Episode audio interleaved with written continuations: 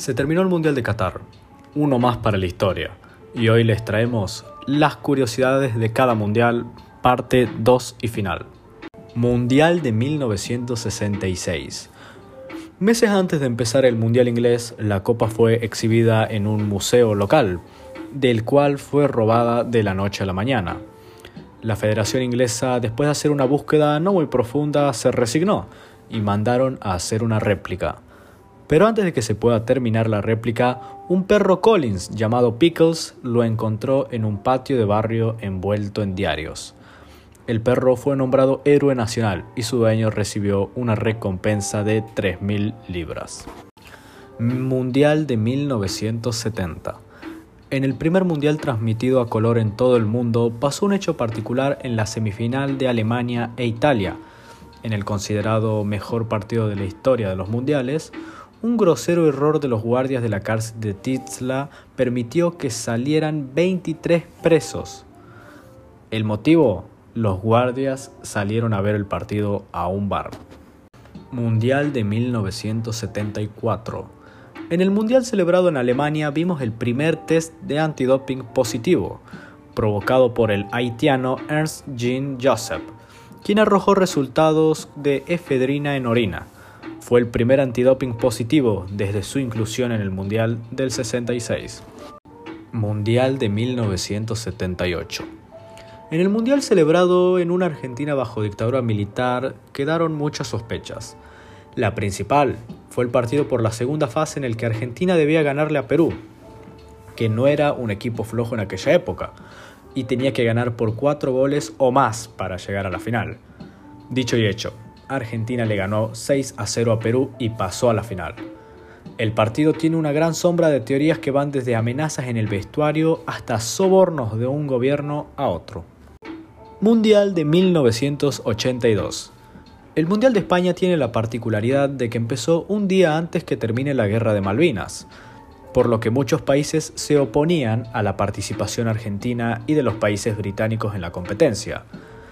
En Inglaterra no transmitieron el partido inaugural de Argentina contra Bélgica, y por suerte ni Argentina ni Inglaterra se cruzaron en todo el Mundial. Tiempo después la Federación Inglesa propuso armar un partido amistoso para demostrar que la política no debe meterse en el fútbol, partido que por una u otra razón no se dio. Mundial de 1986. Este mundial originalmente se iba a jugar en Colombia, pero tiempo después desistió en organizar por las exigencias de la FIFA, por lo que México se postuló y terminó ganando la votación.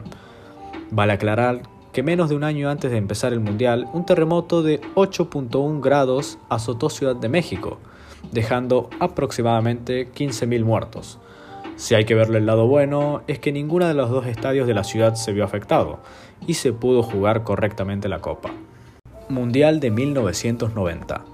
En el Mundial de Italia, más específicamente en las eliminatorias sudamericanas, cuando Chile se jugaba la clasificación ante Brasil, Roberto Rojas, arquero chileno, vio una bengala a su lado, en el pasto, y decidió cortarse la cara con un bisturí que tenía en el guante, y, procedente a eso, tirarse al piso para simular una agresión que le daría los puntos a Chile, pero le salió al revés unas fotos en las que se ve el instante en el que la bengala cae a un metro del arquero destaparon la mentira. Chile se quedó afuera del Mundial de Italia y fue inhabilitado para jugar el de Estados Unidos 1994, aparte de que a Rojas lo suspendieron de por vida. Mundial de 1994. El Mundial de Estados Unidos fue el último en tener 24 selecciones participantes, ya que al próximo Mundial la cantidad de selecciones que disputaban el torneo fueron 32. Contra todo pronóstico, fue el mundial con mayor asistencia de hinchas, promediando 69.000 espectadores por partido.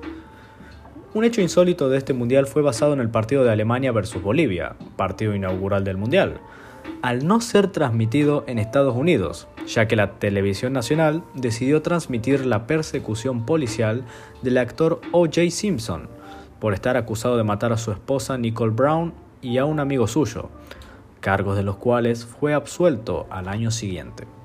Mundial de 1998. El Mundial de Francia fue el último mundial del siglo XX y tuvo a la selección local como campeona en una final manchada con muchísima polémica. Horas antes de la final, Ronaldo Nazario, el delantero estrella de la selección de Brasil, sufrió un ataque de convulsiones por el cual tuvo que ser hospitalizado de gravedad. Con la final por jugarse, y faltando menos de una hora, Ronaldo apareció en el estadio, dispuesto a jugar la final, y pidiéndole al técnico brasileño que lo ponga en el once titular. Tanto Ronaldo como Brasil tuvieron un partido pésimo. Terminaron perdiendo 3 a 0 contra la Francia de Zidane. Todo esto derivó en una teoría que dice que Nike, marca que patrocinaba Ronaldo Nazario, habría presionado a Ronaldo a jugar la final por temas de contrato, ya que Nike se llevaba mucha plata de esta final.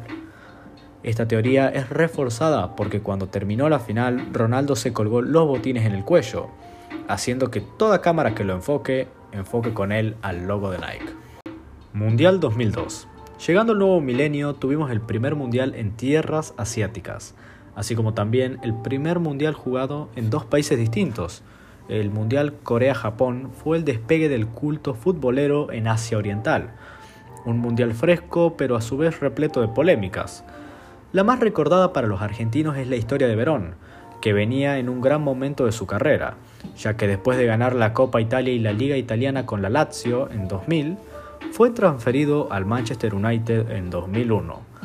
Lamentablemente llegó el Mundial Asiático y Juan Sebastián dejó mucho que desear, al igual que todo el plantel que quedó afuera en fase de grupos.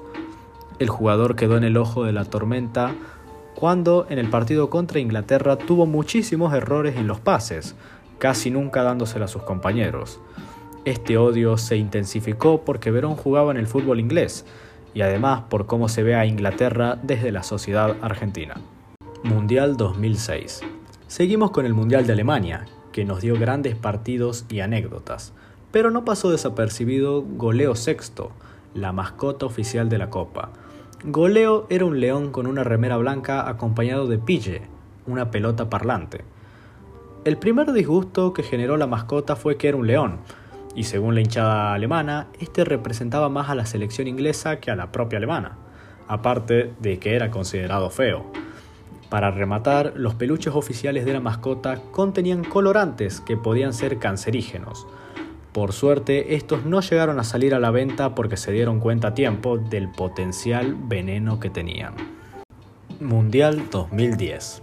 Si algo caracterizó al primer mundial africano de la historia fue la aparición de las bubucelas. Estas cornetas de plástico con un ruido similar al zumbido de una abeja fueron furor durante todo el mundial. Es cuestión de ver un partido de este torneo para escucharlas de fondo. Lo grave de este instrumento es que aparte de ser irritantes, son dañinas para el aparato auditivo. Se estima que un grupo de hinchas tocando sus bubucelas pueden producir ruidos de 130 decibeles de intensidad, equivalente a un avión en despegue, lo que puede dejar sordo a alguien que esté a corta distancia. Mundial de 2014. El mundial jugado en Brasil tuvo dos campeones, ya que a Alemania le sumamos a Corea del Norte o no exactamente. Esto se debe a que después del Mundial circuló por internet un video de un reporte periodístico norcoreano, en el que se puede ver a una periodista afirmando que Corea del Norte había salido campeón del Mundial de Brasil, ganándole la final 8 a 1 al local, y encima ganándole en instancias anteriores a Estados Unidos y a Japón, países rivalizados políticamente con la República Popular de Corea. Lamentablemente para nosotros, este video es falso, no es un archivo del noticiero de Corea del Norte. Fue hecho por una cadena periodística de Corea del Sur a modo de burla a sus vecinos del norte. Pero conociendo a Corea del Norte y su forma de ser, es totalmente creíble esta parodia. Mundial 2018. El Mundial de Rusia dejó un sinfín de récord. Fue el primer mundial jugado en dos continentes, ya que la ciudad de Ekaterimburgo, una de las sedes del mundial, es parte de Asia, y las otras ciudades como Moscú son parte de Europa, también fue un mundial con mucho espectáculo deportivo, ya que solo hubo un partido sin goles, Francia-Dinamarca por fase de grupos, y la quinta parte de los goles de este mundial fueron después del minuto 80.